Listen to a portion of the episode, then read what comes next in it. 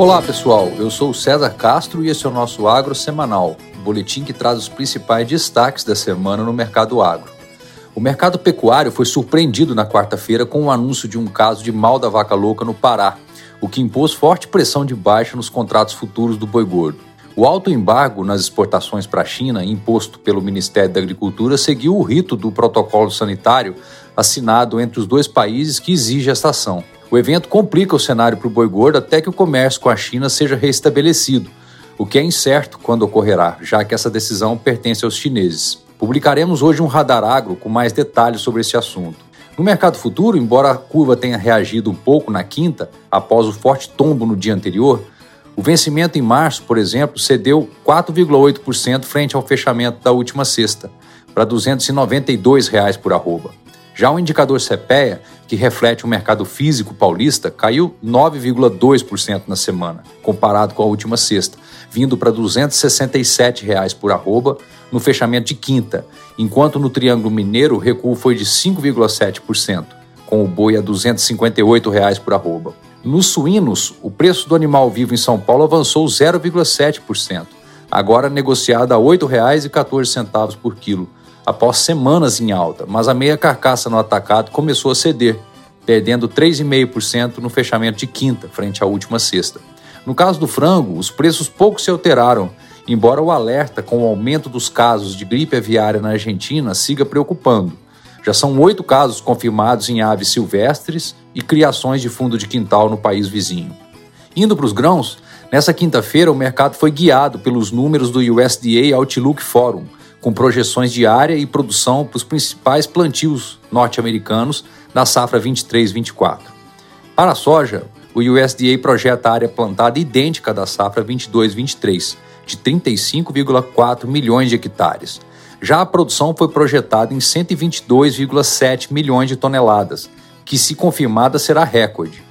Os números tiveram efeito moderado sobre os preços, sendo que na semana, um episódio de geada sobre as lavouras argentinas também contribuiu para a elevação das cotações nessa quinta-feira, com alta de 0,5% sobre a última sexta, para 15,35 dólares por bushel.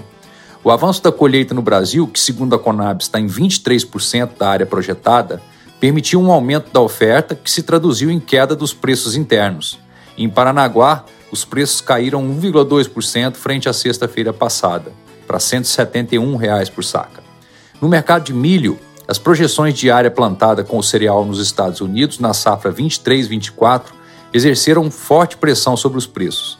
O USDA projetou a área americana de milho em 36,8 milhões de hectares, aumento de 1 milhão de hectares ante a área plantada em 22-23, com uma produção projetada em 383,2 milhões de toneladas, alta de 10% sobre a safra 22-23. Com isso, o preço do, em Chicago apresentou queda de 2,5% ante a sexta-feira passada, para 6,61 dólares por bushel. No mercado interno, o atraso na semeadura do milho safrinha e na colheita da primeira safra seguem colocando pressão de alta nos preços. Em Campinas, o cereal subiu 0,6% na semana, para 86 reais por saca. Para o algodão, o USDA projetou forte queda de 21% na área plantada dos Estados Unidos no ciclo 23-24, para 4,4 milhões de hectares. Com isso, o algodão apresentou valorização de 0,8% em Nova York na semana, para 82 centes de dólar por libra. No setor sucroenergético, a ISMA divulgou a produção de açúcar acumulada até a primeira quinzena de fevereiro, em 25,4 milhões de toneladas 5,5% acima da safra anterior indiana. Os preços do açúcar se mantiveram sustentados durante a semana, com Nova York fechando a quinta-feira na tela de março em 21 centes de dólar por libra-peso, 0,8% acima da última sexta. Já o hidratado, após o feriado do Carnaval, apresentou leve alta de 0,7% em Paulínia, para R$ 2,82 por litro sem impostos o mercado aguarda a volta dos impostos nos combustíveis previsto para o início de março. E para terminar, no mercado de café foi mais uma semana positiva, com o contrato que vence em março em Nova York, encostando nos 2 dólares por libra-peso na quarta, mas realizando na quinta e fechando em 1 dólar e 94 centes por libra-peso, o que é 2,6% superior à última sexta. ajustes para menor nas expectativas para a safra brasileira 23-24 e a queda nas exportações estão entre as razões para a firmeza dos preços. Porém, no mercado interno, o indicador CPEA do Arábica caiu 0,6% para R$ 1.150 por saca, enquanto o Conilon avançou 0,8% para R$ 700 por saca. Bom, por hoje é isso, pessoal. Bom final de semana e até a próxima sexta.